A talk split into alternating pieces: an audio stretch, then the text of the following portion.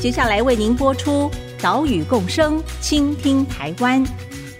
本节目由伟创人文基金会赞助。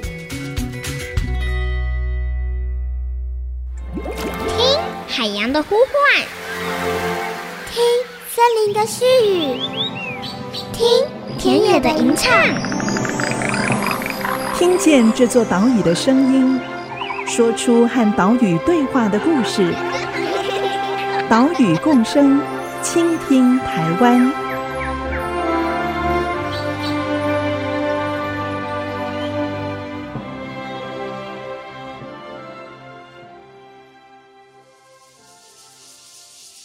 这是八月下旬早上啊，在莲花寺湿地谷地旁边树林底下的声音。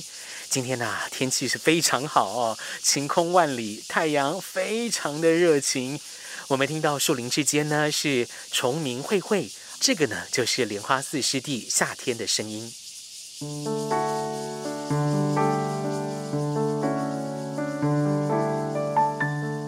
Hello，大家好，欢迎来到 IC 之音 FM 九七点五，收听岛屿共生，倾听台湾，我是袁长杰。我们的节目呢是在每个礼拜三上午七点半首播。除了频道之外，也把音档上传到 Google Podcast、Apple Podcast 以及 Spotify，也欢迎你按一下订阅，让收听更方便。我们在上礼拜带大家拜访了荒野保护协会的刘月梅理事长，听他谈竹北莲花寺湿地这二十多年来的保育故事。莲花寺湿地就在竹北莲花寺的旁边。这里以往有许多的食虫植物，但是因为栖地恶化的关系，食虫植物的数量是越来越少，所以荒野新竹分会就从一九九八年开始进行保育行动。他们以人工的力量来维护栖地，近年呢更举办了工作假期，让有兴趣的志工朋友来一起加入栖地维护。也透过这个工作的过程，亲眼认识到台湾本土的食虫植物。今天呢，我们就跟着八月下旬的莲花寺湿地工作假期，来这里实地走访，带来第一手的观察。我们现在就赶快出发喽！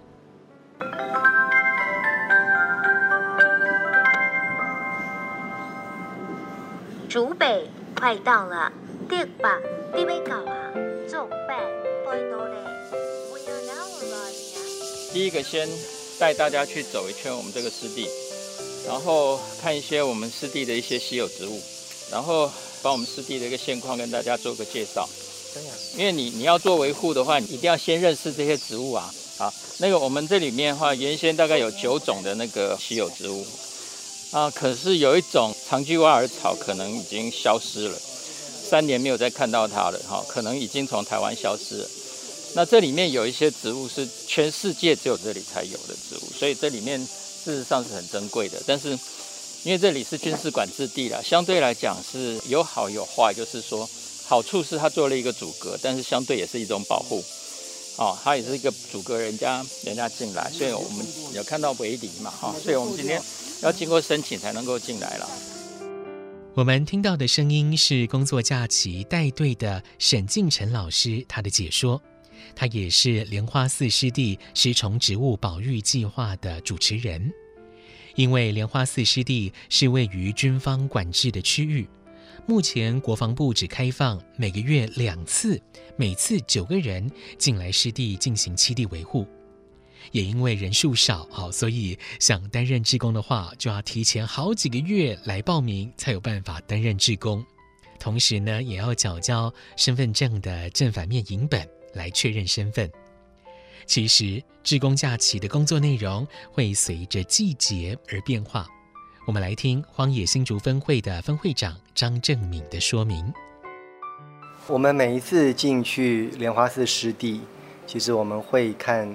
当时那个季节，它的需要，像现在我们在八月份，在夏天的时候，那夏天我们知道它，呃，阳光非常的炙热，呃，如果没有台风过境的话，可能雨水也会比较少，所以我们在这边工作内容就是要维护这些稀有植物它现在生长的状况，要把它一些对它生长比较不利的因素要把它排除掉。那今天看到一个最大的问题，就是因为在八月初的时候下了一个很大的雨，让周边的这一些草长得特别的快，特别是禾本科的草，那已经逐渐的侵入我们圈护的区域，所以我们必须要除草。那除草的话呢，就避免就是我们在圈护区里面呢，对于这稀有植物的生长产生更大的压力。这是圈护区之外的除草。那圈护区之内呢，我们也要去做人工的比较细致的除草。哦，圈护区之内，我们就用剪刀的方式去剪。把我们要维护的长叶毛膏菜周边的草，把它给剪短。那同时，我们也要统计今年度这些稀有植物它的数量，包括小毛毡苔的数量、长叶毛膏菜的数量。那我们想要了解每一年植物生长的数量的这个消长的情况。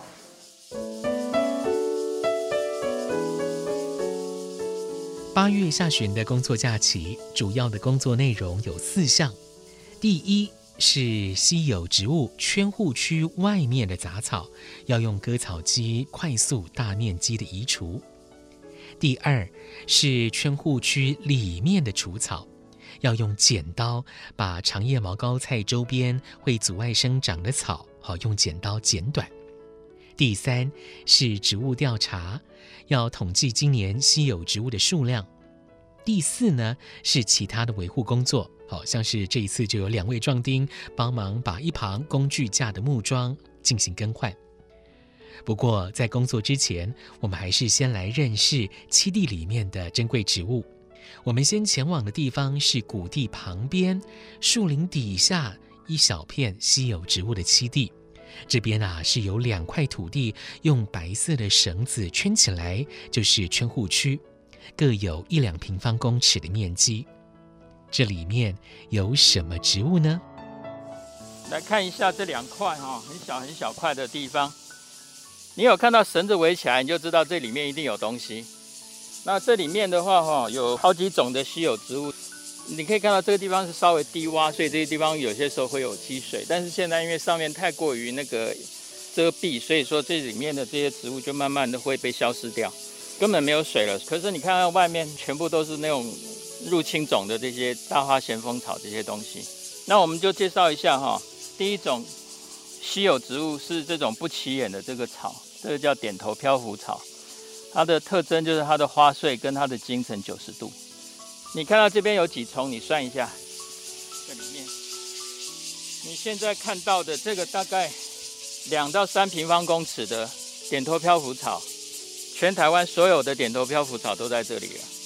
那在这个草丛的下面，可以看到这边有一种北部比较常见的那个小毛毡苔，那个就是用黏黏液来吸引昆虫过来，然后把它吃掉的一种哦。这个草你把它稍微拨一下，在那个草的底下，你可以看到一颗颗圆圆的，差不多跟大概五块钱这么大的，不多喽。同时，我们在这里也看到了其他植物入侵，阻碍生长。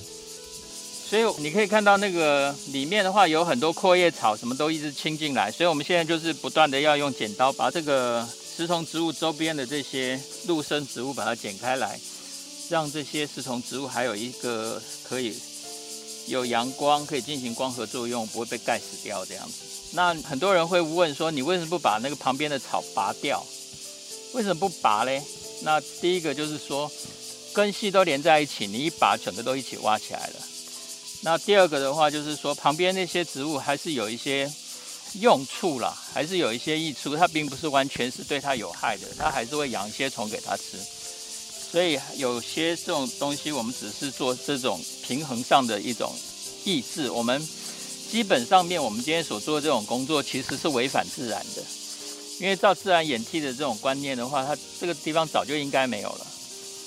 那我们今天只是在用人力的介入，让这个自然演替的这个脚步缓慢，缓慢一点去延缓它。但是能够延缓多久，我们谁也不知道。所以这个至于说要做到什么样的程度，做这种保育工作的话，其实是在很难拿捏。今天因为它稀有，所以我们今天把它保留下来。在这里，我们看到了食虫植物小毛毡苔以及半生植物点头漂浮草。点头漂浮草的模样啊，非常的可爱啊。它的花序呢是椭圆球状，跟它的茎是呈九十度，好像有个直角。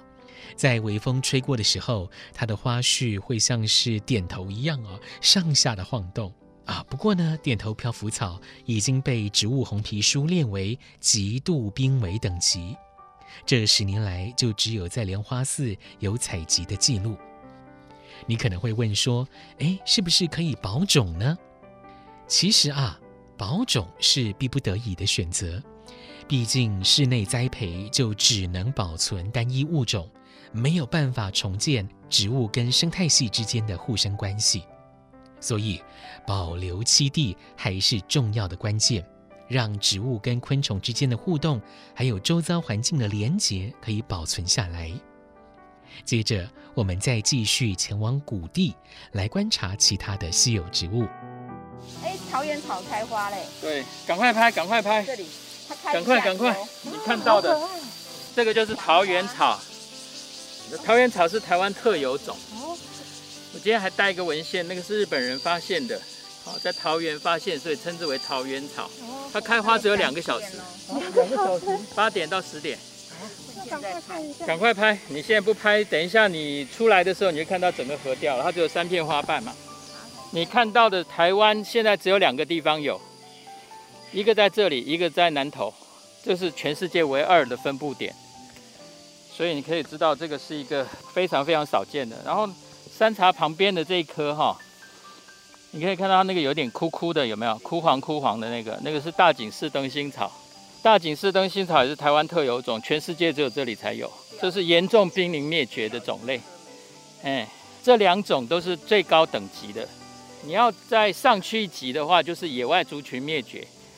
就像我们的那个翡翠水库的时候，不是把一种杜鹃吗？把一种乌来杜鹃把它淹掉了，把它生育地淹掉了。后来就只有在那个名家他们有发现到，然后在台大森林系馆前面有一棵，一共有差不多找了二十几棵，所以后来就所有的那个乌来杜鹃就是由那二十几棵全部发育过来的。那那个就是在野外已经灭绝，只有人工的留种了哦，那这个是在野外还有族群的最高级了，严重濒临灭绝的这个种类。桃源草我们这里就只有这么大而已。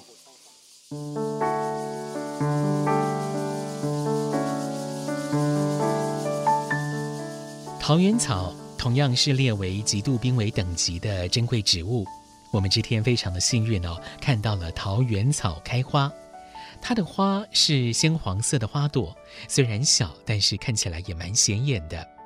它每天开花的时间很短，大概是在上午八点到十点这段时间开花。好，错过啊，就只能隔天请早了。接下来下一段节目，我们继续带你来看莲花寺湿地其他珍贵的植物。稍待一下，马上回来。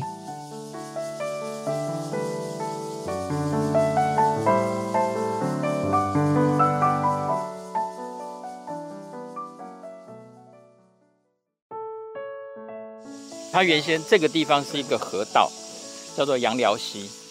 杨寮溪的河道，因为做拦沙坝以后，就整个积土积上来，积上来以后，当然水就不来，水是从底下走啊，所以上面这些原先的湿地植物就已经被陆化了。然后陆化以后，就是一堆陆生植物就侵进来，一直要把它们取代掉。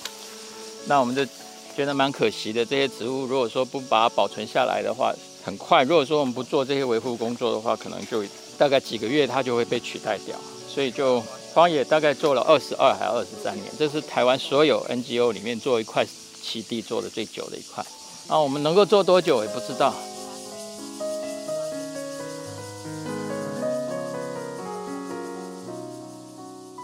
IC 之音 FM 九七点五，欢迎回来，岛屿共生，倾听台湾，我是袁长杰。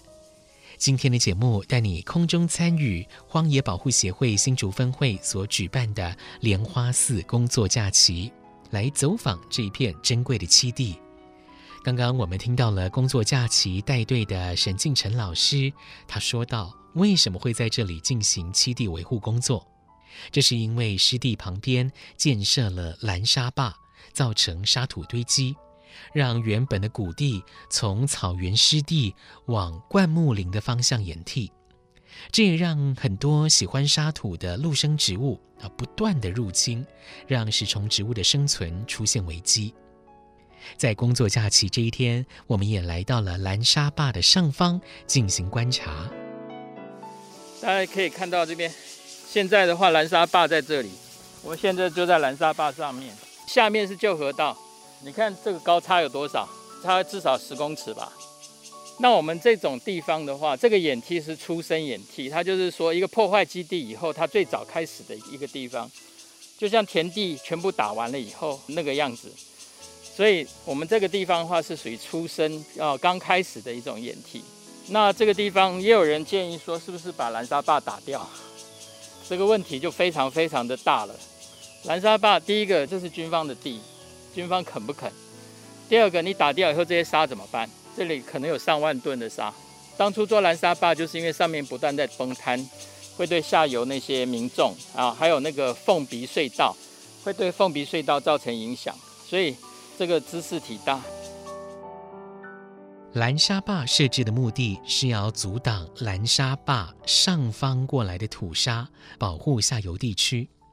但是蓝沙坝的拦截也造成了沙土堆积，让整个水文环境改变了，这造成了食虫植物在内的湿地植物越来越少，生存出现危机。荒野新竹分会认为，这个环境的改变是人为造成的。所以呢，也应该用人为的力量，慢慢的把环境转变成原本的特性。像是每年他们就会进行翻土啊、移苗、撒种的工作，试图维持长叶毛膏菜这种食虫植物的数量。在八月份来到这里，就刚好看到长叶毛膏菜开着白色的小花。这里面有看到吗？现在正在开花，这是长叶毛膏菜。你可以看到长叶毛膏菜很大哦，蛮长的哦。哦，这长叶毛膏菜，它这个是台湾最大型的食虫植物，它可以最长可以长到五十公分啊。然后上面会有那个粘性的那个线毛，然后你可以看到黑黑的有没有？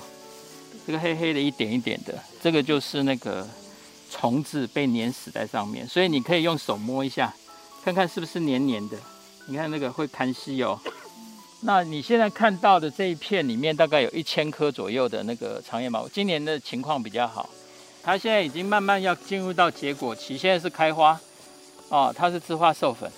那我们我们要小心，因为它的头在头在这里，可是它的那个根系可能不在这里哦，可能会很远哦。看到我们以这一颗做例子好了，我们这一颗的话，你看头在这里哦，可是它的那个根在哪里呢？所以我们要。找一下子，其实根在哪里？根好远呢，根在这里耶，有没有看到？嗯。所以我们今天剪的时候一定要先找到根，要不然的话，我们今天可能这旁边我们围绕它周围剪就把它剪掉了。你这样咔嚓，然后，常常就有人会拿拿一根给我说怎么办？剪了都剪了，它一年生了，所以剪了就没救了。哦，那那原则上面我们就是把周围的这些草沿着边缘把它剪开。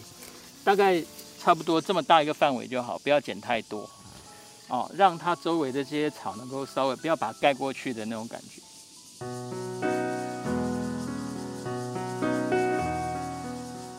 这一次的工作假期，重点工作之一就是用人工的方式，拿着剪刀，把长叶毛膏菜周边会阻碍它生长的草，把草给剪短。剪的时候当然要注意，可不要剪到长叶毛膏菜了。这个工作看似简单，但是在大太阳底下啊，又闷又湿的谷地当中，要弯腰或者是蹲着做这种重复性的工作，哦，不一会儿啊就会满身大汗，所以一定要适时补充水分。而这个时候呢，我跟着资深志工山茶来记录食虫植物以及稀有的伴生植物，好，这些植物的数量。这里的话，大概就是。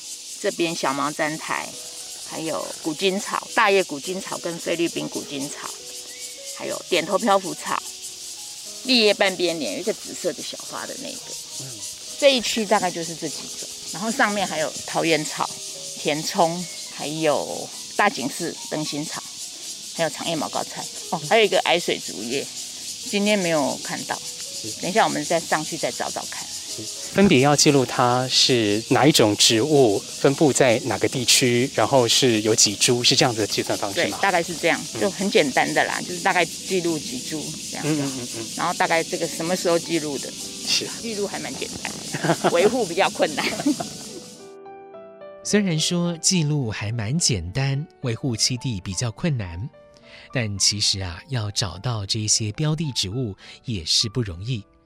像是小毛毡苔，它的植株都很小，好，甚至还不到一块钱硬币的一半大小，而且啊，还是躲在其他的植物底下，所以同样是要弯腰或蹲着翻草丛，才能找到这小小的小毛毡苔。今年小毛毡苔的数量只有五十二株，长叶毛膏菜有一千一百二十一株，桃源草一百六十株。点头漂浮草十五株。这一天在大太阳底下的作业，大概进行到十一点半，就陆续结束收工。大家收拾好工具器材之后，就回到了上方停车场的树荫底下休息，喝一点水，最后踏上归途回家去。竹北莲花寺湿地未来会如何呢？保育团体希望把这里划设为地方级重要湿地。以湿地法来保护，但是因为七地是位于军事管制区，所以军方不同意划设。历经了五年多次的审议，在今年一月份决议说不列入地方级重要湿地，但是中央还是会持续来挹注经费进行保育工作。这一片湿地的未来还等着大家持续守护。岛屿共生，倾听台湾，我们再会喽。拜拜。